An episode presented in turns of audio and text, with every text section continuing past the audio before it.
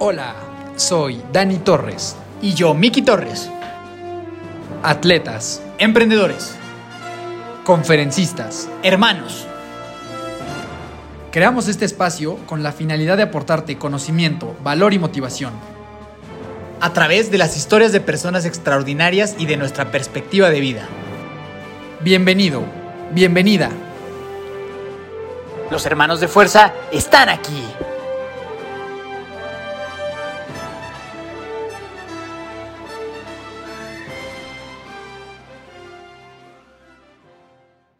Mi querida y adorada familia de fuerza, ¿cómo están todos? ¿Cómo están todas? Un lunes más de compartir con ustedes extraordinarias conversaciones. Los saluda Dani Torres, Daniel Torres, muy feliz de estar aquí. Miki, por favor, saluda a toda la familia. Mi amadísima y adorada familia de fuerza, ¿cómo están? Aquí Miki Torres, muy feliz de saludarlo otro lunes más con una gran historia y sobre todo una que estoy convencido que les va a dejar un montón y les va a enseñar mucho. Específicamente si eres alguien que esté interesado en tener un bienestar físico, si haces deporte, bueno, prácticamente para todos los que nos interesa estar bien, de verdad que te vas a llevar cosas increíbles de esta plática con esta crack que tenemos el día de hoy. Así que no te lo vas a querer perder, pero bueno, entonces mi querido Dani, por favor, para no quitarle más el tiempo a la gente, cuéntanos de quién se trata y a quién tenemos aquí el día de hoy. Es correcto, en esta ocasión tuvimos el grandísimo honor de platicar con Daniela Cueva. Dani es fisioterapeuta especializada en cadenas musculares y Ironman 70.3 Finisher. Es apasionada del deporte, especialmente del triatlón. Dani ha tenido la oportunidad de trabajar con atletas profesionales como el futbolista Miguel Layún y la gimnasta olímpica Alexa Moreno durante todo su proceso en los Juegos Olímpicos de Tokio 2020 y también durante la competencia.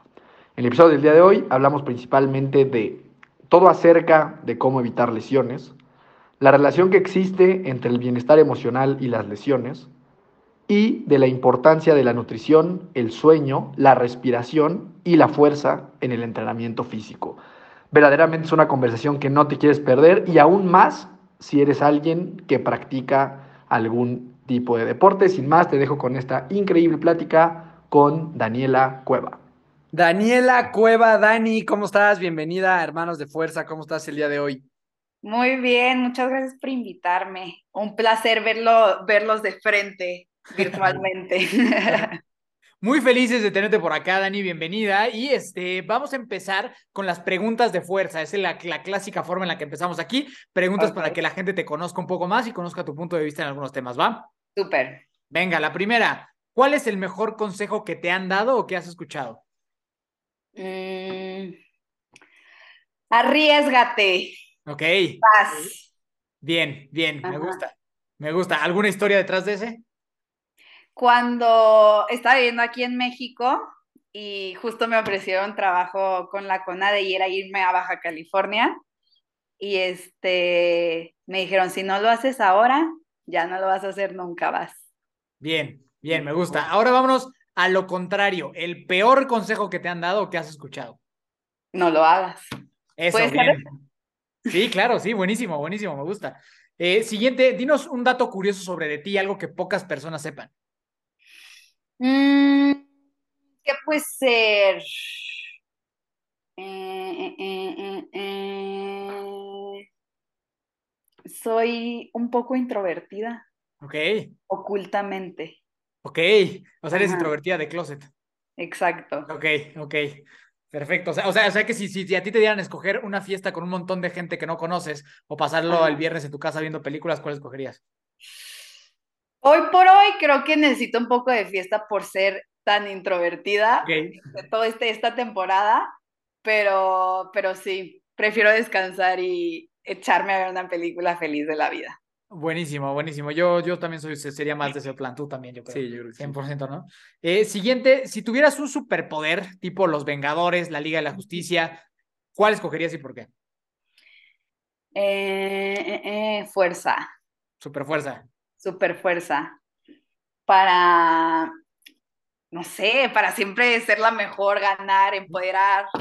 Bien, bien, me gusta, me gusta. Siguiente, ¿tienes mascotas? No, ¿Alguna razón? falta de tiempo. Ok. Y si pudieras tener una mascota, ¿cuál sería? Yo creo que un perro, pero que sea atlético. Ok, ok, para que te acompañe a correr. Sí, justo ahorita que me que regresé a México y, y estoy sola, así, sí, digo así como que, ay, sí quiero una mascota. Pero la verdad es que estoy en, en mi depa, digo, sería como tortura dejarlo aquí abandonado. cierto, Pero cierto. feliz. Sí, a, a- favor de tener este, mascotas responsablemente. Este, siguiente. Si pudieras invitar a tomar un café a cualquier persona en la historia de la humanidad, vivo o muerto, ¿a quién sería y por qué?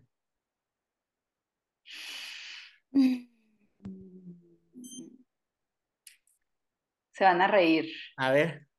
Yo creo que Shakira. Ok. ¿Por qué? Soy súper fanática de Shakira, se me hace como una mujer súper íntegra y completa y que siempre como que abarca todas todas las áreas, ¿no? Se me hace un, un gran modelo a seguir y, y como que esto de la artisteada no, no la aísla de, de siempre hacer servicio social, de estar como muy integrada a su país, eh, de involucrarse con, con todos los círculos, o sea, desde el deporte hasta este, la pobreza extrema, entonces me gusta O, sea que odiamos a Piqué. un poco sí. Bueno, no, no lo puedo odiar, o sea, me pides demasiado. Eh, eh, yo creo que tenemos un poco de paz, un poco de paz, pero que no me toque a Shakira. Ok, ok, bien. Gran, gran respuesta, gran respuesta. Y por último, recomiéndanos una película, una serie y un libro.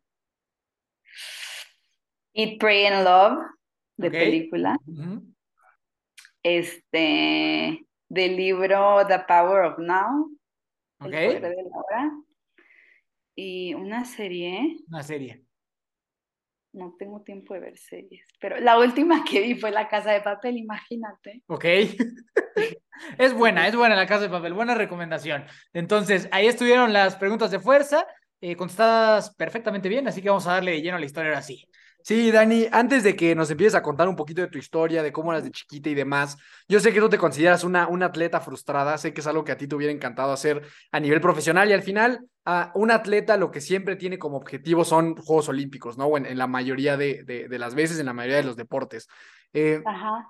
y tú no tuviste la oportunidad de hacerlo como atleta, pero tuviste la oportunidad de ir eh, como fisioterapeuta. Entonces me interesa muchísimo que nos puedas contar. Nosotros hemos tenido la gran fortuna de platicar con medallistas olímpicos y nos han contado cómo viven ellos eh, los Juegos Olímpicos y cómo viven ganar una medalla, pero me interesa muchísimo saber cómo lo vives tú. Eh, ese es un perfil que nunca hemos tenido. ¿Cómo alguien que va a desempeñar este trabajo vive unos Juegos Olímpicos?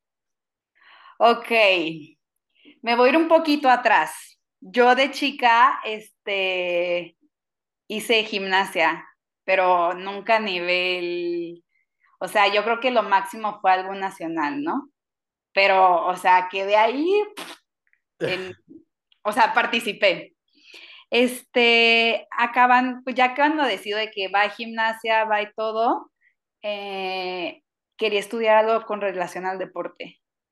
Y yo de chica siempre me lastimaba en la gimnasia, pero no, no sabía que fisioterapia era una carrera, ¿no? Entonces, justo yo estoy en la náhuac. Cuando voy a la náhuac como a ver qué materias, qué materias, ¿eh? qué carreras hay, iban a abrir fisioterapia y dije, de aquí soy, ¿ok?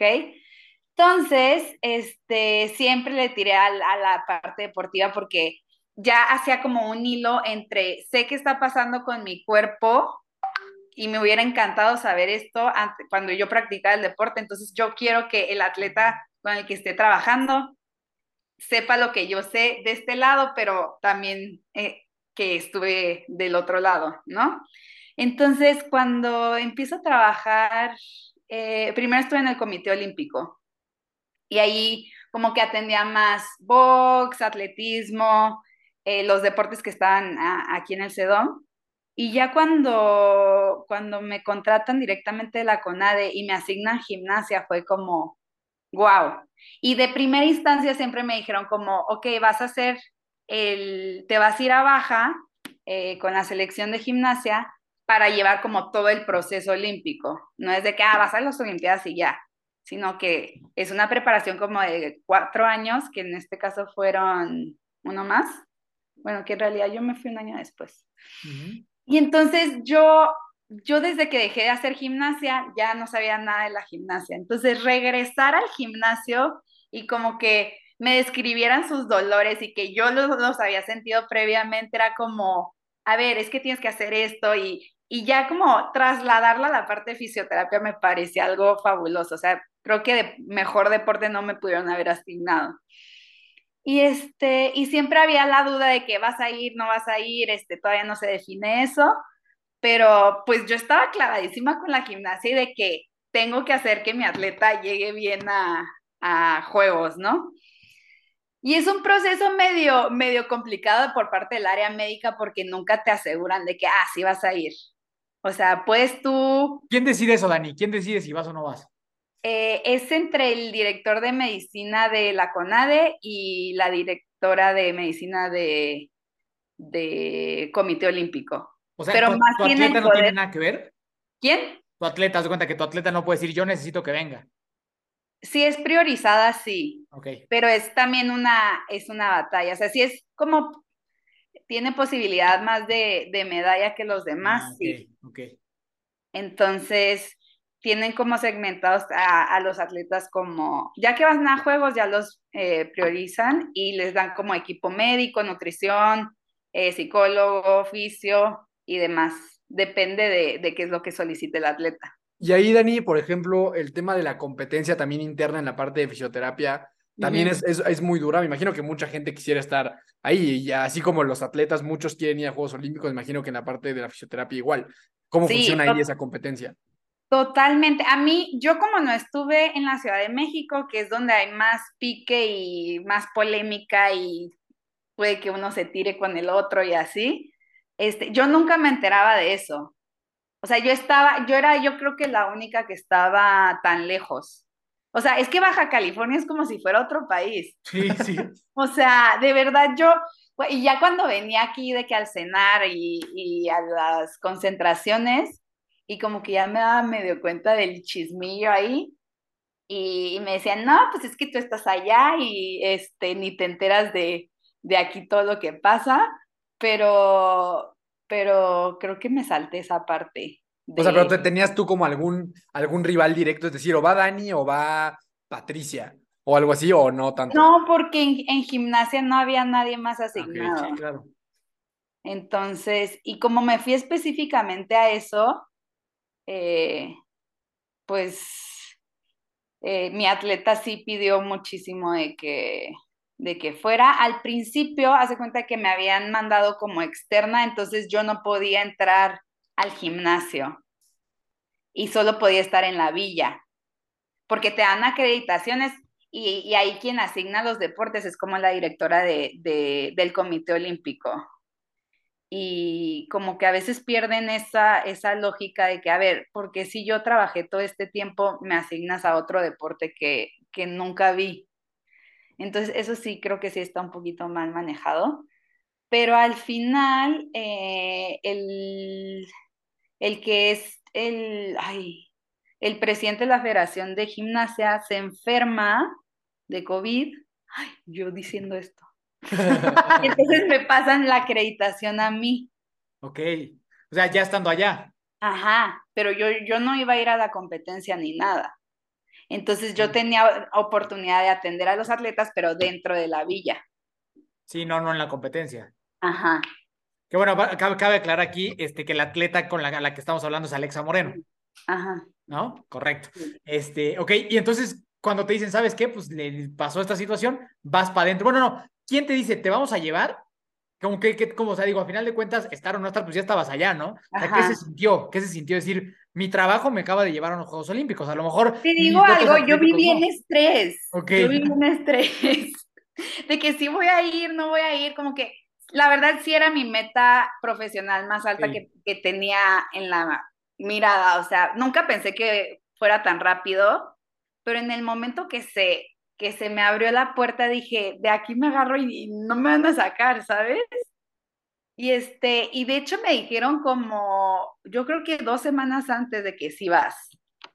Y yo los tres años en estrés de que estoy sacrificando tanto, si voy a ir, no voy a ir, que ya al final dije como que, o sea, la verdad, el proceso es lo más lo más interesante.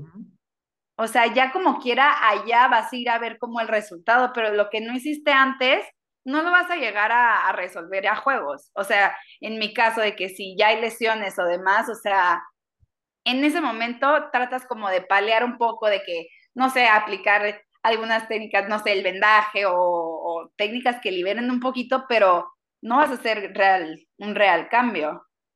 Entonces, más bien como el premio de eso, ese proceso de 3, 4 años proyectado en 20 días. Oye, y justamente, ¿cuál era ese trabajo? O sea, que era prevenir las lesiones, atender las lesiones. No sé qué tan frecuente es en la gimnasia lesionarse, pero me imagino que mucho, muy frecuente. Todo, todo el tiempo. O sea, te lo juro que yo no tenía un día que me dijeran de que no me duele nada. O sea, imposible, eso no existe. Entonces, yo, eran dos sesiones de entrenamiento de como cuatro horas cada una. Entonces yo entraba como en la primera hora, donde hacía como puro trabajo preventivo, e-, ejercicios de movilidad, este, de estabilidad y demás, como para preparar a las atletas para hacer el deporte. Y ya entrenaban su sesión y después hacíamos como más stretching, técnicas de recuperación, que si el rodillo, que demás.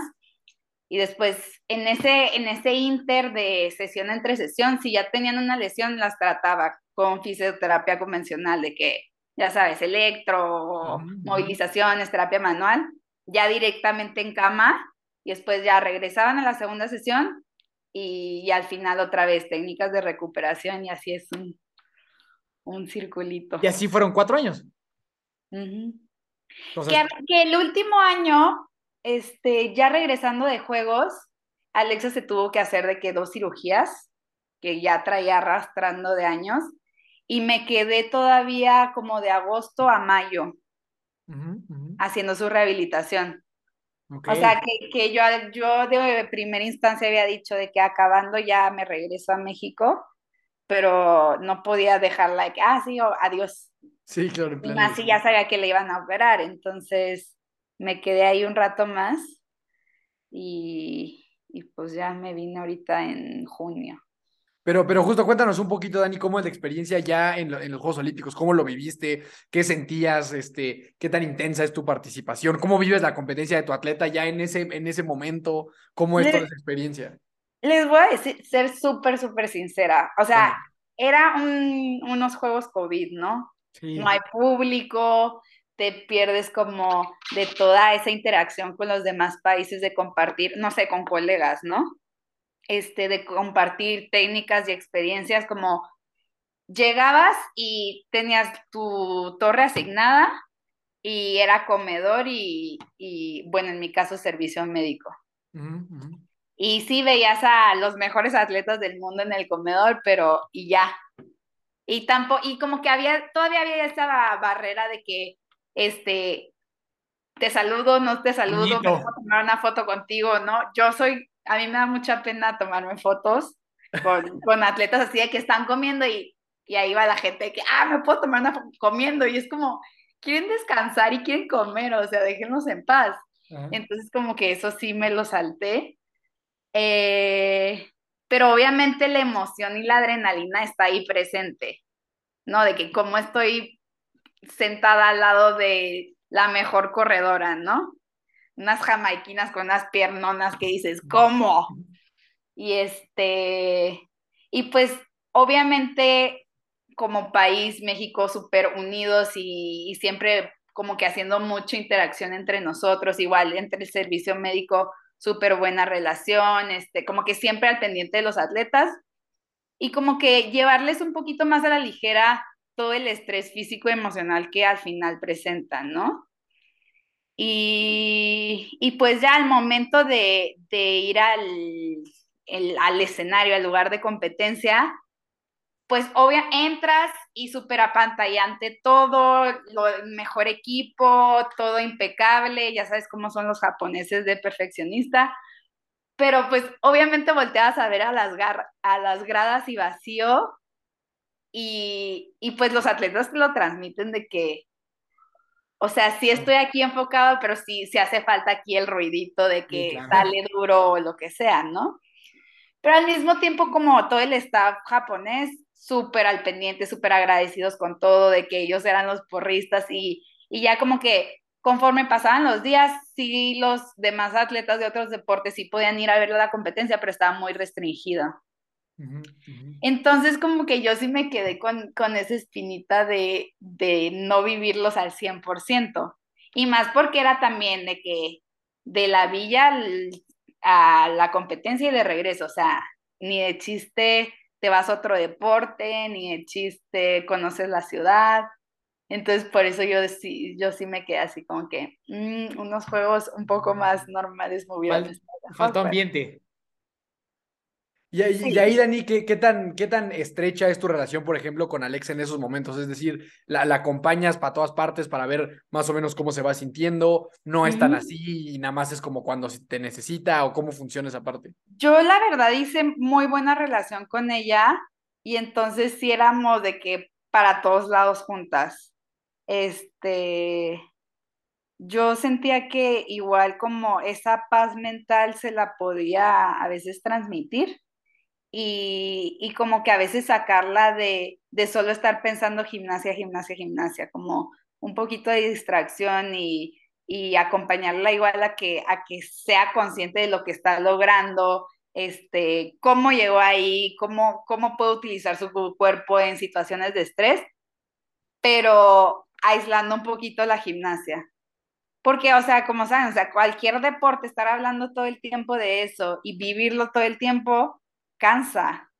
Entonces, este, yo hice muy buena relación con ella y pues te das cuenta de que todos somos humanos y tenemos otras cosas que hacer en la vida que no es 100% a lo que nos dedicamos.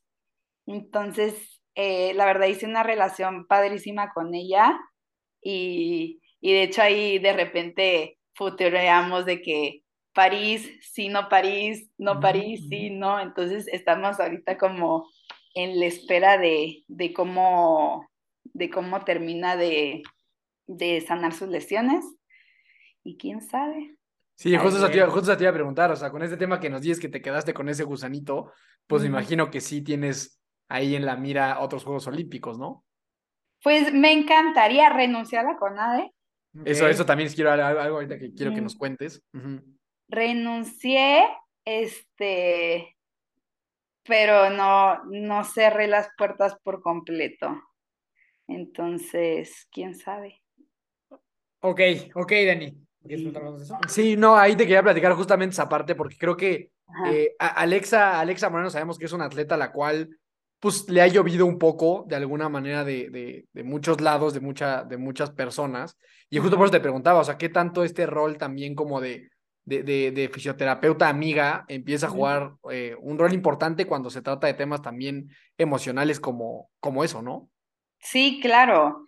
Este, yo lo que más, o sea, yo dentro del gimnasio y en terapia como que 100% profesional todo el tiempo y, y, y, está bien que estés cansada, pero ponte a entrenar y tienes que cumplir con esto. Y, lo, y siempre, siempre, número uno, el entrenador, las órdenes del entrenador se hacen sí o sí.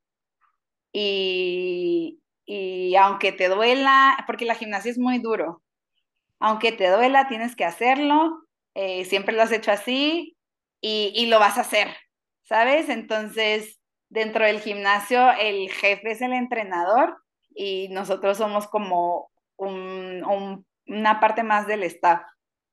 Pero las todas las indicaciones y demás van por parte de, del entrenador y, y, en ese momento se olvida la amistad, se olvida todo y si yo no hago bien mi trabajo, eh, también ella puede decirme, es que no estás haciendo bien esto y como yo le puedo decir, no estás haciendo bien esto y, y no hay sentimientos ahí encontrados para nada.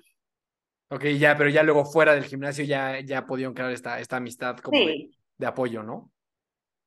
Sí, porque además nos estuvimos moviendo mucho de ciudad antes de juegos, que porque cerraban el gimnasio, porque no estaba adecuado y demás. Entonces íbamos a ciudades donde éramos nosotros tres, de que el entrenador, Alexa y yo. Entonces, antes de volvernos locos entre nosotros, sí buscamos como un poquito de distracciones fuera del gimnasio. Ok. Y también la pandemia no ayudó mucho. Sí, claro. Sí, sí, sí, fueron momentos, la verdad, bastante complicados. Yo creo que para cualquier deportista. Este, y aquí yo te quiero hacer una pregunta antes de pasar a esa parte de tu renuncia y luego cómo, o sea, ¿por qué renuncias y, y a qué mundo entras después de eso?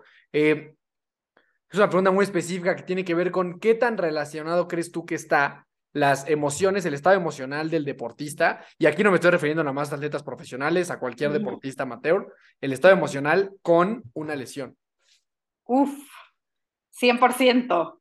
Sí, de acuerdo. Yo, yo trabajo con un método que se llama cadenas musculares, en donde te habla cómo el, la, tu personalidad te hace adoptar ciertas posturas y dependiendo de la postura en la que estés, eh, es donde acumulas tensiones musculares. Entonces, por ejemplo, tú puedes ser un beisbolista y tienes una lesión del hombro, y, pero siempre estás acá, ¿no? Y ya hablando con ese atleta, por más que, ah, soy el pitcher y lanzo y, y quiero ser extrovertido, realmente este, es introvertido y, y, lo ves en los hombros, ¿no? Cuando empiezas a platicar y a, y, y hablar un poquito sobre su personalidad, te das cuenta de eso. Y, oye, ¿por qué, ¿por qué tienes el pecho hacia adentro? No, es que fíjate que hace dos semanas falleció, este, no sé, mi abuelita, entonces me encadené ahí y, y por más de que me hacen y me hacen, y, y, de la cabeza no estoy bien, sigo adoptando esa, esa postura y pues la, no sé, la lesión del supra o el pensamiento que puede haber en el hombro está ocasionada por, por la situación emocional en la que está. Entonces, a veces tú puedes hacer muchísimo trabajo físico para como restaurar esa postura, pero si regresas después de una sesión de fisioterapia a tu casa y te pones a llorar y te acuerdas, regresas acá y otra vez se pellizca el, tendón, se inflama y mismo proceso fisiológico, pero va así. Y entonces, no sé, me duele el hombro, eh, estoy haciendo todo por, por tratar de sanarlo, pero mi cabeza no está bien, entonces sigo, sigo, sigo y no salgo. Pero no es que físicamente o fisiológicamente no estés haciendo las cosas bien, pero si no sacas ese tema psicológico, vas a regresar a esa postura. Y así sí. con, con varios puntos se va relacionando. Sí, claro, imagino que también, o sea, previo a una competencia, también empieza a tomar muchísima relevancia, ¿no? O sea, yo apenas en el 73 de Cozumel me, uh -huh. me caí de la bicicleta y me rompí la clavícula ahí. Uh -huh. eh, y yo, yo sé que tiene que ver por, con un estado emocional por el que estaba pasando, ¿sabes? O sea, yo, uh -huh. yo creo, o sea, por eso te lo preguntaba, porque nada más quería confirmar como esa creencia que yo tenía de que, claro que una lesión puede estar 100% provocada por el momento en el que te encuentras emocionalmente a nivel concentración, como decías, Exacto. a lo mejor tristeza, postura, todo eso. Y entonces ahí a lo mejor ustedes como fisioterapeutas es como, o sea, como, o sea, se hace algo como muy integral, ¿no? De la parte psicológica con la parte de la, de la, de la fisioterapia. Sí, incluso, o sea, el, había veces eh, que el entrenador podría decir así como, a ver, no la atiendas tú ahorita, necesita, este, hablar con su psicólogo antes de, de, de, que tú intervengas, porque no sale, no sale, no sale, y hay algo más que no te deja estar presente, ¿no? Lo, lo, más importante es como estar presente en el momento y decir, estoy haciendo esto y ya. Todo lo de acá lo tengo que aislar un poquito, meterme al escenario y, y darle. Pero sí va de que así. Oigan, y ahora hablando un poco del, de la otra, del otro lado, que son ustedes los fisioterapeutas los que reciben todo esto, también debe haber un efecto, uh -huh. una, una, afectación o un impacto emocional para recibir todo eso, ¿no? O sea, yo, yo, digo, nosotros tenemos un equipo de, de endurance y muchas veces cuando alguien, un atleta tiene una dolencia o le pasa algo y lo mandamos a un fisioterapeuta y a lo mejor sale o a lo mejor no sale por X o Y razón, muchas veces la respuesta es, es culpa del fisio. ¿Sabes? O sea, como que es que, se, es que no supo lo que hizo, o me hizo mal las cosas, o es que Ajá. eso está mal, ¿no?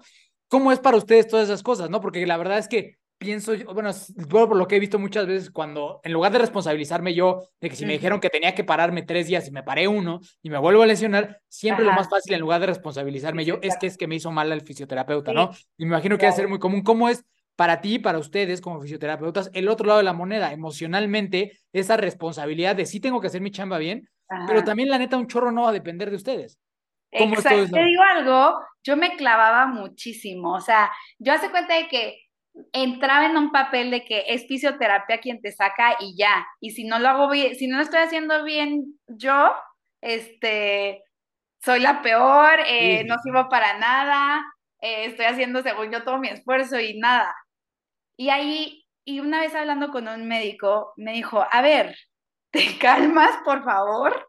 Porque yo entré así de que no sé hacer nada, o sea, no la puedo sacar, ella hice de todo, este, se supone que estoy ahí todo el día y, y no puedo.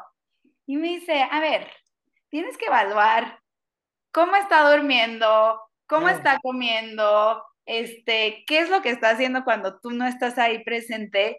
Y, y dije, no inventes, o sea, fisioterapia termina siendo de que nada, de que somos una ayuda externa que, que va a intervenir ahí un poquito, pero si tú no cambias la mentalidad del atleta, de, por ejemplo, cómo se está parando o cómo está corriendo, si está metiendo la rodilla o le está sacando, si no, si no modifica el atleta eso, por más que tú hagas todos los trucos o como le quieras llamar, no va a salir. Entonces, como que yo siempre lo que le- les trato de explicar a mis pacientes es como, a ver, al final el cuerpo tiene la capacidad de recuperarse por sí solo. Nosotros somos una guía de ayudarle al cerebro y a hacer esa conexión cerebro, músculo, cuerpo, de cómo te debes de mover para evitar que, que, que te estés lesionando. Pero yo no, yo no puedo estar en tu oreja recordándote, ah, párate así, ah, estira, ah, haz fuerza. O sea, tú estás aquí conmigo una hora y, y es más, yo trato de ver a mis pacientes una vez por semana nada más, ¿eh? Ok. De que los cito una vez y este, tienes toda esta tarea para hacer en, eh, en la semana. eh, me vas diciendo si, si te sube, pues obvio sí regresa, pero la mayoría de mis pacientes los veo una vez a la semana. Y es pura te- trabajo en casa y a menos de que sí esté muy inflamado, lo que sea, pero es tú solito te vas a poner a hacer esto, esto es como receta de cocina. Porque a mí no me gusta ser dependiente a los pacientes de, ah, tengo que ir con Dani todo el tiempo. O sea, no. Yo mi objetivo es enseñarte a moverte y que si te empieza a doler esto, pues, ah, ya sabes que ya te pasó esto, es- entonces estás haciendo esto mal, corrígelo. Y ya cuando, obviamente para progresarlos y demás, pues sí, pero yo mi tirada es que no se vuelvan dependientes de, de mí, porque luego me echa la culpa. Exacto, exacto. 100%, pero justo Dani, ahorita que literalmente la gente sí te tiene en sus oídos, porque ahorita te están escuchando muchas personas, ¿qué tips les puedes dar? O sea, ¿qué, qué son las cosas más importantes para evitar una lesión? Y ahorita hablando principal, porque a ver, hay muchísimos deportes, pero hablando a lo mejor de deportes de endurance, correr, bicicleta, natación, lo que ahorita es como de, la gente que nos escucha es lo que más practica. eh, ahorita que sí te están escuchando, que tienen la posibilidad de escucharte a ti, decirles, porque como dice mi hermano, hay veces que nosotros les decimos a nuestros atletas, este, y ahorita lo vamos a platicar, ¿no? Eh, tienes que hacer trabajo de fuerza, hay mucha gente que está muy obsesionada con estirar profundamente previo a hacer un- una sesión de carrera, por ejemplo, o sea, muchas cosas que no tienen mucho sentido, pero que hay veces que nosotros lo decimos y como que no, no nos escuchan mucho. A mí me interesa que te escuchen a ti. ¿Qué sería lo más importante o esos factores pues, más determinantes para evitar caer en una lesión? Número uno es ¿qué me duele? ¿Qué te duele? ¿Por qué te duele? ¿Y qué hiciste diferente que te ocasionó que te esté doliendo? ¿Ok? Ok. En en base a eso, ya como que te puedes dar un poquito de más de, de- de respuesta de qué, qué es lo que te está pasando. Ya en- enfocándote un poquito más al, al, al deporte de endurance, como comentas, este, ¿preparé mi cuerpo para hacer esta actividad o no? O sea, me puse los tenis y salí a correr, o le di ese estímulo previo a, a mi cuerpo para que realmente sea efectivo mi entrenamiento. Durante el entrenamiento, como, o sea, ser consciente eh, sobre sensaciones. Cómo están mis tobillos, cómo están mis rodillas, cómo está mi cadera, cómo está mi respiración y dónde, dónde estoy sintiendo mi molestia. Si, por ejemplo, ah, siento un foco, algo que algo está pasando en la rodilla, ¿cómo me estoy moviendo? O sea, realmente estoy levantando las rodillas, me estoy desplazando bien, estoy pisando bien. O sea, ser muy consciente sobre el movimiento. Y ya terminando el entrenamiento, regreso a la calma, puedo hacer un poquito de ejercicios de respiración para, para quitar el sistema simpático y cambiarlo al, al parasimpático y hacer este proceso de digestión y recuperación. Y ahí sí puedes empezar ahora a evaluar de que dónde acumulé tensión para que esa ese, ese sitio de lesión o posible lesión lo pueda atender, ya sea con, ahora sí, con un estiramiento profundo, eh, pero siempre después de. Y hacer mucho énfasis en la zona de, de dolor o alarma en el estiramiento, ya que está regresando a la calma. Oigan, y justo hablando de eso, ¿cuándo ya hay que visitar, visitar un, un, fisio? ¿No? Porque a lo mejor es una de que tengo una molestia, porque pues a lo mejor me tocó una carrera larga, estiré y se me quitó, ¿no? Pero ¿cuándo sí ya es, ok, esto ya, ya, o sea, ya, ya necesito una atención? Yo siempre digo que después de 48 horas. Ok. Ya. Ok, me gusta, sí, bien. Ya, 72 ya te tardaste. 72 ya estás en la segunda sesión. Ok pero obviamente depende de, de, la actividad que realizaste. Si es justificable de que... Si, hiciste un Ironman, está bien que te una semana, ¿no? Sí. Pero, por ejemplo, si salí a correr y me torcí el pie, ya, en breve. Sí, claro, al final yo creo Te que. Puedes poner hielo en la noche y dependiendo en la mañana cómo amaneces, si te salió moretón o no, y cómo te sientes en la mañana, pues ahí puedes evaluar un poco, pero para evitar cualquier cosa es mejor. Si hay un, mecanismo de traumatismo, luego, luego.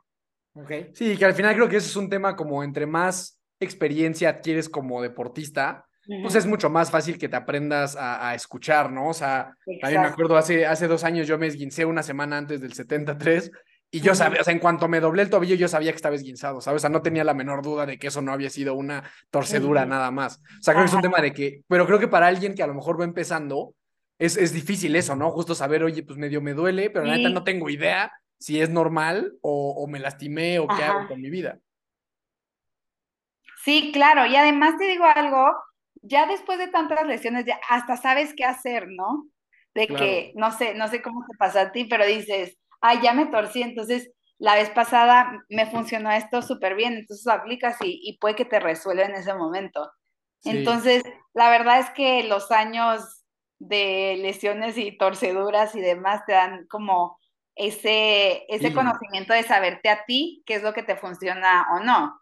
Porque, o sea, puede haber tres personas que se tuercen el pie y a uno le sirve que le hagan masaje, al otro le sirve que le hagan punción seca y al otro nada, solito.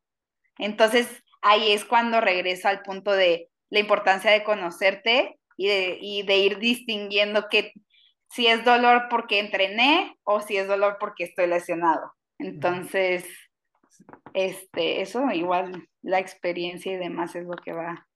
Sí, estoy completamente de acuerdo. Ahorita yo, o sea, pues me he lastimado a lo largo de toda mi vida, justo, justo como dices. Me acuerdo muy bien, ahorita me llegó ese recuerdo que una vez o sea, yo iba a una clínica y en esta clínica era como que primero tenías que pasar con la doctora, la doctora te evaluaba y luego ya te mandaba como las sesiones de fisio.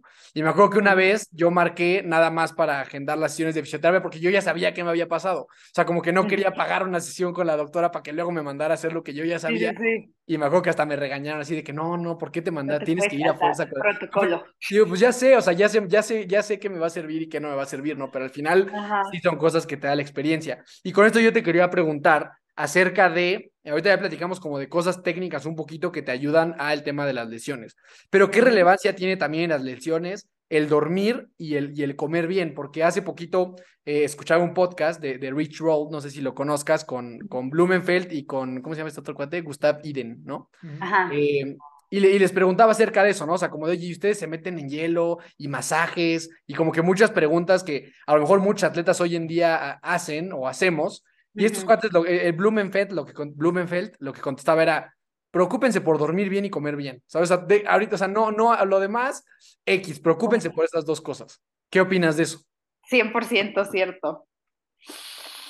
La verdad.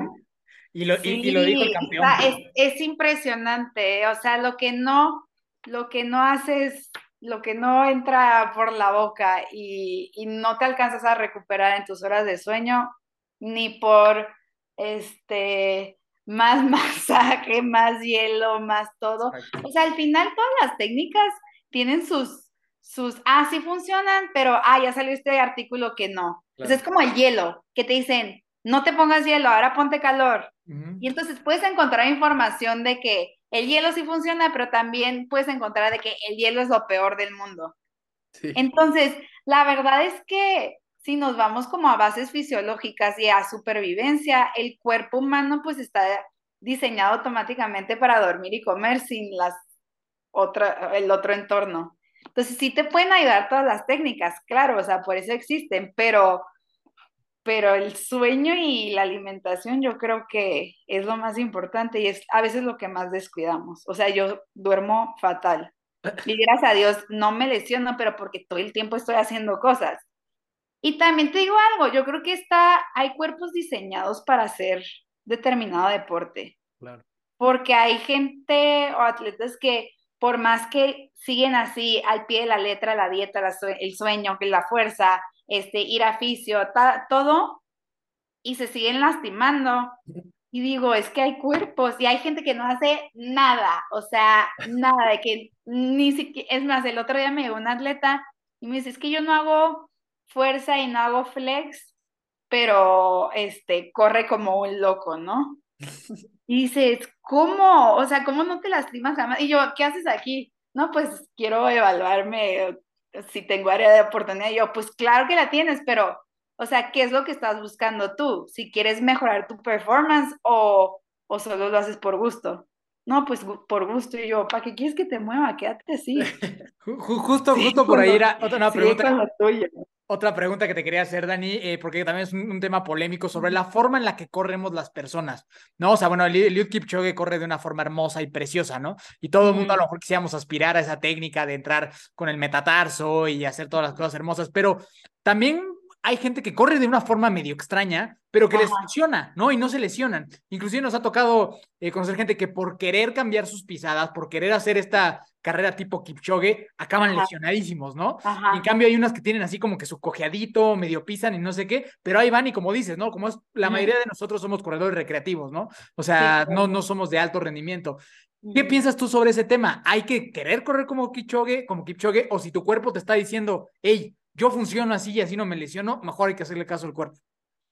Pues, o sea, de que se puede hacer la modificación, se puede, pero tú no, no te vas a ir directamente a hacer la técnica como la hace él, sino que te vas a regresar a bases a activar los músculos que realmente necesitas activar para este, propulsar esa carrera y, y, ya haciendo esas bases, anclar bien los pies, este, activar la musculatura profunda, ya que tienes esa base sólida, sólida, ahora sí lo puedes este, trasladar a la dinámica.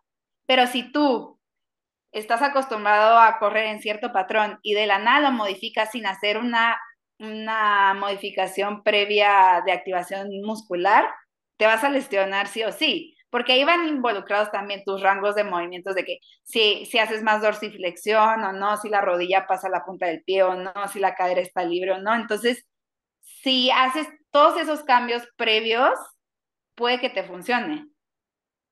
Pero tienes el riesgo de que tu cuerpo diga, hacia, esa, hacia ese ángulo no voy, y entonces voy a compensar con el tendón y ya tengo una tendinopatía y, y así van escalando las lesiones pero pues, o sea, sí hay de libro una técnica este, 100% pura y correcta, pero pues también hay cuerpos que, que no entran ahí. Sí, justo, justo viendo así a los grandes corredores, inclusive, no sé, en los campeonatos del mundo del Ironman, todo el mundo corre diferente. O sea, ese cuate justo, el Gustav Viden corre bien hermoso, pero tienes a Lionel Sanders que, que, se puede bajar a correr como loco y todo el mundo se burla de cómo corre, pero, pero, pero, le jala todo dar, ¿no? Ajá. Entonces, eh, pues nada más ese como que mi punto de vista, ¿no? O sea, pues también es importante hacerle caso a tu mecánica corporal, ¿no? Con la que nacimos. siempre buscando ese tema, pero sí, si tú no te has lastimado corriendo así, pues ¿para qué le buscas? No más, sobre todo si no vas a ser elite.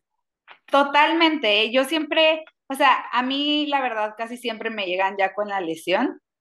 Este, es muy raro que me digan de que, ah, quiero modificar mi carrera y, y estoy perfecto, pero más bien cuando tratas de modificarla es cuando hay, hay una lesión ya ahí establecida. Entonces ahí sí puedes jugar por todos lados. Claro. Pero, pero yo la verdad, porque luego la gente, o sea, hay gente que talonea y están Sí. criticando de que, ay, es que talonea, y te metes a ver a los olímpicos y hay olímpicos que talonean. Sí, Entonces, como, ¿hasta qué punto? Entonces, si, si no es, si no tienes ninguna lesión y, y no es algo así súper marcado de que dices, en cinco años vas a, vas a venir porque ya estás lesionado, lo dejas así. Bien. Y que- siempre como, siempre como mandando mucho trabajo preventivo de fuerza y demás para, para crear articulaciones estables y que no importe cómo sea tu, tu biomecánica, este, tus músculos saben cómo actuar y, y rescatan lo que puedan llegar a, a, a compensar. Bien, gran Eh, respuesta. Eso, Dani, ahorita mencionaste justo eh, la palabra de la cual quiero que platiquemos también ahorita, pero antes sí me gustaría como que dejarle muy claro a las personas esta parte de, de dormir y comer, ¿no? Porque me acuerdo mucho de este episodio, cómo hablaban ellos de que como que hay un hype muy grande de mucha gente, pues también amateurs con esta onda de los mejores gadgets y que si las botas de compresión y como que eh, muy enfocados en muchas cosas que al final olvidan que comiendo bien y durmiendo bien van a tener, o sea, una ganancia mucho más grande de todo lo demás, ¿no? Y me gustaría muchísimo dejar eso bien claro a las personas que, paso número uno, enfóquense en su sueño y en, en, en su régimen alimenticio, ¿no? Y en, y en su dieta. Después de eso, pues bueno, claro que vendrán estos, estos cambios a lo mejor marginales para ir mejorando el performance, pero si no tienes esa base sólida, esas dos cosas, pues pensar en que lo demás te va a dar todo lo que, de, lo, lo que no tienes por, por, por la carencia de este lado, pues obviamente no tiene ningún sentido, ¿no? Sí, Eh, totalmente de acuerdo. Y yo la verdad agregaría ahí un poco este, la importancia de la respiración, ok, que a va ver, como venga. ahí entrelazado. A ver, pero ¿qué, qué, qué cosa de la respiración? Pues este, normalmente nosotros estamos, creo que ya lo había comentado, como en, en un, en un estado muy, muy acelerado, ¿no? El, el sistema simpático está activo y más después de, de entrenar. Entonces, ahorita recientemente hay muchos estudios que hablan como una, una correcta em, trabajo de ejercicios de re- respiración te ayudan a tener una mejor calidad del sueño y por ende una mejor recuperación. Entonces ahorita justo estaba leyendo que justo después de, de entrenar te recomiendan mucho como, no sé, tirarte al piso, cerrar los ojos, hacer un poquito de conciencia este, corporal y ayudarle a, fisiológicamente a tu cuerpo a recuperarse a través de estos ejercicios de respiración, que básicamente este, consisten en, en inhalar en un radio como de 2-1, o sea, si tú inhalas en 2 segundos, exhalar en 4 segundos.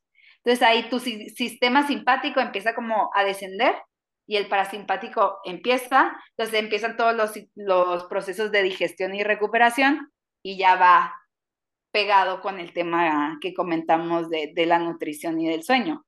Porque al final, o sea, lo que entra tiene que salir y tú tienes que absorber bien esos nutrientes. Y si tú haces correcto, una, una, un correcto trabajo de respiración, le vas a ayudar a que tu cuerpo absorba lo que necesite, deseche lo que ya no, y vas a tener un mejor sueño. Entonces, después del entrenamiento y antes de dormir, ejercicios de respiración súper recomendados. Completamente de acuerdo, sueño, dormir, no, perdón, sueño, comer bien y, y, respiraciones. Completamente de acuerdo, eso es como el set básico. Y luego entonces sí ya uh -huh. tenemos estas, estas alternativas, ¿no? Y ahora dentro de todo esto, Dani, ahorita mencionaste la palabra fuerza. Por favor, uh -huh. explícale a la gente la relevancia que tiene la fuerza, es algo que también que me, que, que me pasa eh, mucho, recomendar Ajá. mucho este tema de ejercicios de fuerza y la gente como que no lo ve como algo valioso o como algo necesario o como algo que se tenga que hacer. Eh, por favor, ¿nos puedes ilustrar en cuanto a la relevancia que tiene, claro. no solo para el performance, porque claro que Ajá. apenas lo leía en un libro ayer que, que hablaba de cómo eh, la velocidad va a estar prácticamente eh, directamente relacionada a la fuerza que tienen los músculos.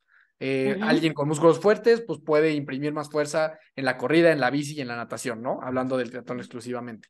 Eh, pero también, no solo para el performance, qué tan relevante es los ejercicios de fuerza para evitar y prevenir lesiones. Ok, aquí hay, hay varios puntos importantes. Creo que el tema de, de específicamente los triatletas en el no hacer fuerza es porque ven su, su entrenamiento y el hecho de no cumplir con, con las sesiones de ciclismo, carrera o natación, psicológicamente es como, ¡Ah! no hice la hora y media que me tocaba de bici, entonces ya, ya no me va a salir lo, lo esperado.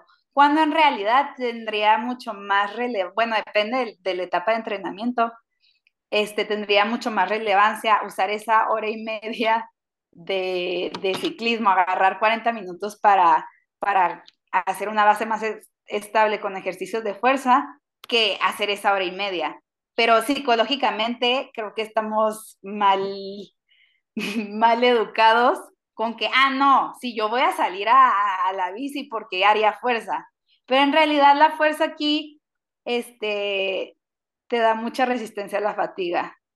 Las fibras musculares que trabajas durante el deporte como tal de resistencia son diferentes a las que trabajas en, en el gimnasio, ¿no? Eh, correr no te va a hipertrofiar, entonces no vas a generar fibras resistentes a la fatiga. Entonces, si tú corres y corres y corres, generas un desgaste donde hay mucha ruptura muscular, que si tú no te encargas en, en generar más volumen y más resistencia a la fatiga, lo vas a este, ver ahí en la carrera. Entonces, las fibras que trabajamos en la parte del gimnasio son totalmente diferentes a las, de, a las que utilizamos en la carrera. Entonces, tú en el gimnasio vas a buscar eh, pocas repeticiones con mucho peso para generar esta hipertrofia y genere resistencia a la fatiga, para en el momento que las, las fibras de fatiga las estés utilizando, tengan mucha mayor durabilidad que si no haces esa hipertrofia previa. ¿Ok? Entonces, y ahí entra otra vez la nutrición. Todo lo que trabajas en, el gimnasio, si tú no lo repones con la comida, lo vas a, a, pagar en la carrera. Y si no te duermes igual. Esas dos cosas. Exacto.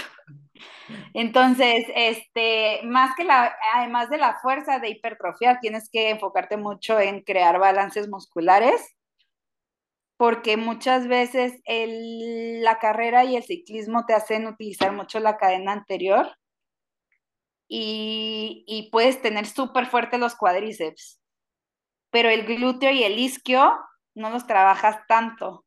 Entonces vas a tratar de voltear esa actividad. En el gimnasio te vas a enfocar mucho en la cadena posterior, fortaleciendo los isquios, los extensores de cadera, para que bajes un poquito la carga de, los anteriores y ir logrando esos balances musculares. Y así te vas yendo por cada grupo muscular. Pero lo ideal acá es como eh, ayudarte, generar ese balance para, para ayudarte que al, al, trasladarlo al deporte puedas tú generar la misma potencia y fuerza, pero con más grupos musculares en lugar de solo enfocarte en los que por automático activamos eh, por, por naturaleza, que sería como más la cadena anterior. Y, aquí, Dani, por ejemplo, yo soy muy, pues, creyente de que la neta, lo, que lo mejor que hay para hacer fuerza es, pues, irte a meter al gimnasio, la verdad. Esa es mi óptica y mi, y mi perspectiva. Pero hay gente que la neta no le gusta y que dicen, oye, pero puedo hacer fuerza, no sé, de que Insanity ahí en mi, en mi casa y hacer algunas sentadillas y, y hacer tantitos desplantes o, o crossfit o algo así eh, sí es una buena alternativa o la verdad sí lo mejor que se puede hacer en estos deportes es ir a hacer sesiones dentro de un gimnasio? Depende de tus objetivos. Como preventivo, puede que los ejercicios en casa te ayuden y lo puedas rescatar con ligas eh, y ejercicios con tu propio peso, pero la verdad, si quieres generar este, un cambio donde generes mucha más potencia, necesitas un peso externo Entonces, ármate tu gimnasio con unos kettlebells mínimo en tu casa, pero sí, la verdad es que sí necesitas, o sea, tú tienes que trabajar como con un 70-80% de esfuerzo máximo cuando estás haciendo fuerza para, no sé, para la bici o el ciclismo. Aunque sean seis repeticiones, pero que realmente te generen demasiado esfuerzo y fomentar esa ruptura muscular para que se generen nuevas fibras musculares. Y los ejercicios con tu propio peso no te van a generar eso. Te van a dar un, te pueden hacer de que fit, este, te van a dar una, buena estética, pero no van a generar la potencia que estás buscando. Por eso te, te, te digo que depende de los objetivos. Pero como base de prevención de lesiones, la verdad es que sí la puedes armar con ligas y tu propio peso corporal. Perfecto, perfecto, Dani. Pues mira, yo creo que aquí nos podemos pasar platicando horas sobre estos temas. Ha sido una, una cátedra, yo creo que la gente debe estar encantada. Pero ahora regresando un poquito a ti, cuéntanos después de Juegos Olímpicos, renunciaste, ¿dónde estás? Sé que fuiste apenas a Los Cabos, también, también haces teatlón. Cuéntanos un poquito como de toda esa parte de tu vida. Yo, la verdad, estando en Juegos, sí dije así como, yo quiero estar del otro lado otra vez. como que dije, qué padre, o sea, descuidé, o sea, me enfoqué tanto en los atletas que, que descuidé un poco mi, lo que a mí me apasionaba, que era practicar un deporte como tal. Siempre estoy haciendo ejercicio, pero, pero no tan en forma. Entonces, regresando a juegos, este, me puse a entrenar, pero así como librito de que ejercicios preventivos, que fuerza en el gimnasio, o sea, todo así verde. Veías mi Training Peaks y la cosa más verde y perfecta del mundo. Y este, y la verdad es que estando en la CONADE no tenía tiempo. Y, y yo quería proyectarle de que a atletas amateur lo que yo hacía adentro, pero pues mostrarles que todo mundo lo puede hacer, ¿no? Y entonces esa fue como mi principal razón de, de venirme y, y pensar en un proyecto un poquito más grande, donde la gente normal, común y corriente, también puede este, mejorar su rendimiento y, vivir sin lesiones y vivir sin dolor. O sea, yo lo que más quiero es que todos tengan la capacidad de, de ser conscientes sobre su cuerpo y que puedan vivir sin dolor. Entonces, este, la verdad es que la Ciudad de México es un monstruo de ciudad y, hay mucha gente que le interesa cuidarse y cada vez está más metida específicamente en el triatlón que, que yo ahorita estoy ahí muy metida y, dije, quiero proyectarles esto, pero, pero ahí en Baja no puedo. O sea, en Baja hay muy poca gente. Entonces me vine de emprendedora. eh, empecé a trabajar con, con varios triatletas eh, bastante buenos, se defienden. Y, y, pues aquí ando apenas empezando. De repente me da un poco de miedo el monstruo de ciudad y digo, no, ahí voy de regreso, pero, pero estoy feliz, voy, voy empezando poco a poco y, y pues cada vez tratando de difundir y, y proyectar más como mi pensamiento de cómo puede funcionar un poco más íntegro el tema del triatlón. Oye, Dani, pero tú ya habías hecho triatlón antes, o sea, ¿cuándo debutaste en ese deporte? Porque ahorita, o sea, no solo fuiste a Los Cabos, quedaste y no, no recuerdo exactamente en qué lugar, pero te, fue, te fue bien, ¿no?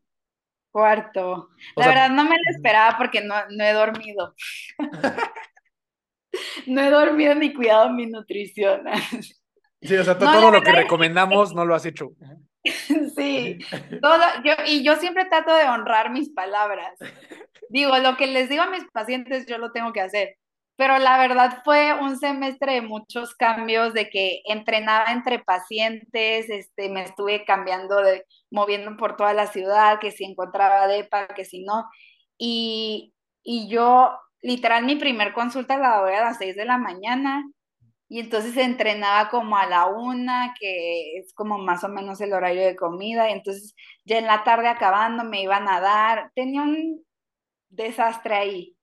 Y entonces, este, pues ya como un mes antes me puse las pilas ahora sí. y, y no tenía nada de expectativas de este evento, la verdad. Y, y me quedé pensando como, ves mi Training Peaks y está muy rojo. Pero nunca dejé de hacer fuerza, nunca dejé de hacer movilidad, o sea, todo el tiempo estuve haciendo una buena base. Chance no cumplía con los entrenamientos de triatlón como tal, pero el tener tú una buena base es lo que te da. O sea, ni yo me la creía así como que, como estoy corriendo. O sea, hasta le dije a mi entrenador de que voy a correr, te aviso, me, me de que estimado de que corres a 4.40 y yo, estás loco, voy a correr a 5.10. Y de la nada ahí ya me sentí bien y sí lo pude cumplir y fue como, ¿por qué? O sea, ¿qué hice diferente? Cuando lo hice así como eh, de librito no salió tan bien y ahorita lo disfruté. Más que nada es disfrutarlo. Conocer a tu cuerpo, dormir, comer, comer y respirar. y ya. Pero, habías hecho, ¿sí habías hecho triatlones antes? Esa, esa es la Ah, parte sí. que no, no caché. Sí, ¿Sí? sí, sí. Empecé a hacer hace, uff, mi primero fue en 2012, Ok. pero hacía y dejaba de hacer dos años. Y, y regresando de juegos, hice el de Acapulco, que fue mi primero, y ahorita este el segundo. O sea, 73. ¿Y qué sigue, Dani? Eh, el mundial. Eso. Sí. ¿Qué es el de... ¿Dónde, dónde es? En Finlandia. Finlandia. Ajá. El próximo año. Bueno, eso es agosto. Ajá. Si es, ajá. no sé, yo creo, no sé, tengo que todavía ponerme a meditar qué voy a hacer el próximo semestre. Perfecto. Bu- buenísimo, Dani. Pues ya para, para ir cerrando, algunos últimos consejos que le puedas dar a la gente. Ah, ya, tengo una última pregunta. bueno, aquí tiene Antes de los, antes últimos, los últimos consejos. He escuchado, y creo que también es una parte importante, yo, yo soy psicólogo y, y siempre le recomiendo a la gente que, que investigue bien con qué psicólogo se va a ir a meter, ¿no? Porque hay mucha gente que estudia algunos cursillos y se las da de que da ahí sesiones de no sé qué y que coaching de no sé cuánto y no sé qué tantas cosas. Y también me he enterado que hay gente que da masajes deportivos, que no es fisioterapeuta, pero que te hago yo el masaje deportivo, que el entrenador te hace el masaje, pero que no es fisioterapeuta. ¿No? Eh, me gustaría saber cuál es tu, tu opinión en eso, porque también hay diferentes tipos de fisios, ¿no? Hay fisios que se dedican muchísimo más a temas de, de rehabilitación por alguna, por, por, por- o a gente o que ayuda a gente mayor o, o a niños con algunos problemas o así, ¿no? ¿Cuál es tu recomendación para la gente que hace eh, deporte, no? O sea, si voy al cuate que me dice que es masajista o, o, o voy con un fisio que sea deportivo o, o cómo escojo a mi, fisiotera- mi- mi fisioterapeuta. Porque yo como psicólogo siempre recomiendo, pide la, pide la, la cédula profesional de tu psicólogo y pregúntale en qué se especificó y ve si te puede ayudar, ¿no? O sea, ¿cuál, cuál sería como que tu versión de esto? Yo creo que depende mucho del objetivo que estés buscando. O sea, ahorita que yo regresé, había mucha gente que me escribía como para masajes de descarga. Y este, y no es que no los haga, pero yo me especializo y trato de, de enfocarme más en balances musculares a través de la terapia activa. Entonces. ¿qué es lo que estás buscando? O sea, ¿quieres un masaje por recuperación o porque traes una lesión? Porque obvio, yo, yo trabajo mucho terapia manual, que es lo que te comento de cadenas musculares, y, este, y, y ahí sí tienes que dar un diagnóstico para saber hacia dónde vas a manipular el músculo. Pero, por ejemplo, si me hablan y me dicen, es que quiero un masaje de descarga como de, de recuperación y más como drenaje linfático y así, la verdad es que con que no los dejen todos moretoneados, porque si el músculo está tenso, no lo quieres tensar más. O sea, no es necesario el moretón. No es necesario el moretón. Es una gran frase esa. Es una gran frase esa. No es necesario el moretón. No es necesario estarte retorciendo del dolor porque tienes una bola y te la quiero destruir. O sea, eso es alarma. El, el masajista que te deja moretones y que te quiere destruir a la fuerza la bola, huye. No lo hagas. O sea, al final qui- quieres como bajar tensiones, entonces, este, sí pues, es más, vete al spa, date un masaje relajante, eso te ayuda como a drenar un poco líquidos y así, pero sí depende mucho del objetivo que estés buscando. Entonces yo siempre digo, si, si quieres recuperarte y si te lo dan a nivel superficial, date con quien sea. pero por favor. Hasta que, no salga moretón. Ajá, es el límite. Ya que salió moretón, ya valió madre. ok, sí, porque justo creo que esa es una, o sea, creo que es una, una gran pregunta ese tema de los masajes, porque al final creo que es lo más utilizado por todos, los, de, por todos los deportistas, sobre todo en el tema de endurance, ¿no? Es como, a fuerza, a lo mejor no sé ni para qué, pero a mí ya me dijo mi amigo, ya me dijo el entrenador de mi amigo, o yo nomás veo en Instagram que todo mundo sube su historia con unas manos que le están haciendo así bien duro y entonces ahora yo lo voy a hacer. La neta, ¿qué tan necesario es este hacerte eso?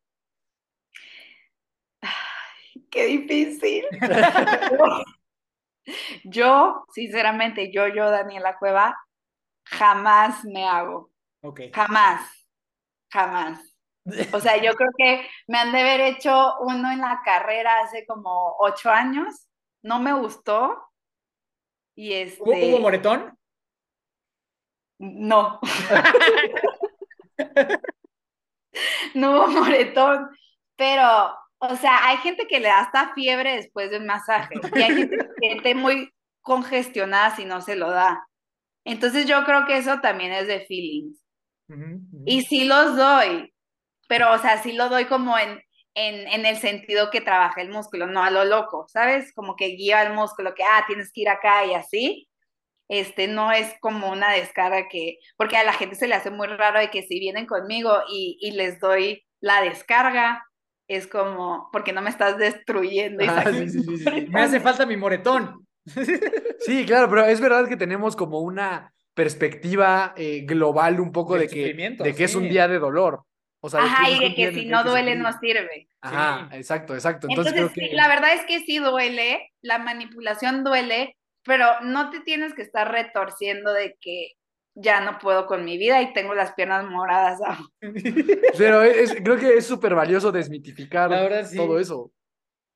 Yo digo, también entiendo que tú no lo haces porque me imagino que tienes mucha, o sea, muchas otras herramientas como de, prevención, ¿no? A lo mejor estos como los foam rollers y todo eso yo siempre digo así como que, o sea, ya ok, ya te cargaste, pero no eres batería, no tienes por qué cargarte. Si tú tienes un buen balance muscular, podría salir con, no sé, con el foam roller o, o sea, técnicas superficiales que te ayuden como a drenar y a quitar como el, el líquido que se puede llegar a estancar de desecho. Y, y sí, un poquito de masaje para drenar o, o tema como bajar un poquito tu, otra vez el sistema simpático y relajarte y hacer como más conciencia de, de, dónde están tus tensiones y demás y guiar al músculo, pero, pero depende de tu objetivo. Técnicamente, ¿qué es lo que hace el, el, masaje, la descarga, porque también, de nuevo, creo que la gente lo hace nomás porque pues toca y porque le dijeron, pero técnicamente en el cuerpo, ahorita mencionaba esta parte como de líquido que se queda ahí restante y todo eso, eh, o sea, explicado como en, en para un niño de 4 o 5 años, qué es lo que estamos buscando, no solo con el masaje, sino con a lo mejor estos otros mecanismos de prevención. Lo que pasa aquí es que tu cuerpo después de, del entrenamiento empieza a producir este, líquidos de desecho, o sea, ácido láctico y demás. Entonces, a veces el cuerpo no tiene la capacidad de drenarlo tan rápido. Entonces, lo que tú buscas es como todo ese, ese producto de desecho se vaya hacia los ganglios linfáticos, se drene y se elimine. Entonces, este, cuando no hay una correcta activación después de una actividad física, eh, se, se tensa el músculo y tú tratas de liberar el músculo a través no sé, yo utilizo mucho estiramientos, de que sí manipular y después estirar y darle como, hay un, hay un reflejo que se llama miotático, en donde las fibras musculares se elongan y tratas de mantenerlas ahí, romper como una barrera para, para ganar un poquito más de rango de movimiento. Entonces, que tu músculo no esté tenso, que no esté así, hace que se recupere mejor y al momento que se vuelven a crear las fibras musculares, se van a orientar con en cómo van en el músculo. Si está el músculo tenso y el músculo se quiere recuperar, empieza a hacer más fibras musculares y se atrapa. Entonces, es como regresar al músculo a su tensión normal para que pueda este, desechar bien los fluidos que se quedan entre las fibras musculares y ya te tengas una mejor recuperación. Muy Ok, bien. Buenísimo, Dani. Y ahora sí, Ahora sí. lo último que le puedas decir a la gente, algo que les quieras comunicar que para ti sea como muy importante, algún mantra dentro del deporte y la fisioterapia, algún último consejo. Escucha tu cuerpo. El- eh, tu cuerpo es la mejor herramienta que vas a tener y si, y si no eres capaz de escucharlo y, y- y detectar dónde, dónde estás fallando, no vas a poder trabajar en ti para, para mejorar tu rendimiento. Perfecto. Buenísimo, Dani. Y ahora sí, la última pregunta que le hacemos a todos los invitados del programa. Eh, si tú tuvieras el superpoder de impregnar el primer pensamiento que tienen todas las personas del mundo al despertar, es decir, mañana todo el mundo va a despertar pensando esto que nos vas a decir, ¿qué sería? ¿Cómo me siento? Ok. O sea, Bien. pre- preguntarte a ti mismo qué onda, ¿no? ¿Cómo, cómo, cómo estoy hoy? ¿Cómo estoy? Sí. Gran respuesta. Gran Gran respuesta. Dani. Pues de verdad, mil, mil gracias por haber estado con nosotros. Yo me la pasé, me reí un montón. Creo que hay Y muchísima aprendí información de, de valor en todo esto. ¿Dónde te puede seguir la gente? ¿Dónde te pueden buscar para que les hagas sus descargas sin moretón? Este, Sin moretón, por sin favor. moretón. Este, ¿cómo, Pues- cómo, cómo te busca la gente? ¿Dónde te puede escribir? Yo la red social que más estoy utilizando es Instagram, que soy danielacueva.terapia física y pues ahí trato de, de contestar. Vientos. Pues mil gracias, Dani. ¿Algo más que quieras decir? No, muchas gracias por su invitación. Eh, fue muy agradable esta conversación. Este, me da mucho gusto poder platicar con ustedes y pues cualquier cosa, este, masaje sin moretón, ya saben. Lleve, llévele, llévele su masaje. Muchísimas gracias, Dani. Muchísimas gracias a ti que me escuchaste. A mí me encuentras como Daniel Torres con dos O's en todas las redes sociales, sabías por haber. Y de verdad, mil, mil gracias, Dani. Muchas Gracias. gracias a ti que nos escuchaste. Gracias, Dani. Esperamos vernos pronto en, en persona. Seguramente así será. A mí me encuentras como Miki Torres C y nos escuchas o ves como Hermanos de Fuerza en todas las plataformas donde existan los podcasts. Y nada, nos vemos a la próxima. Recuerda siempre que nunca te rindas y la buena suerte te encontrará.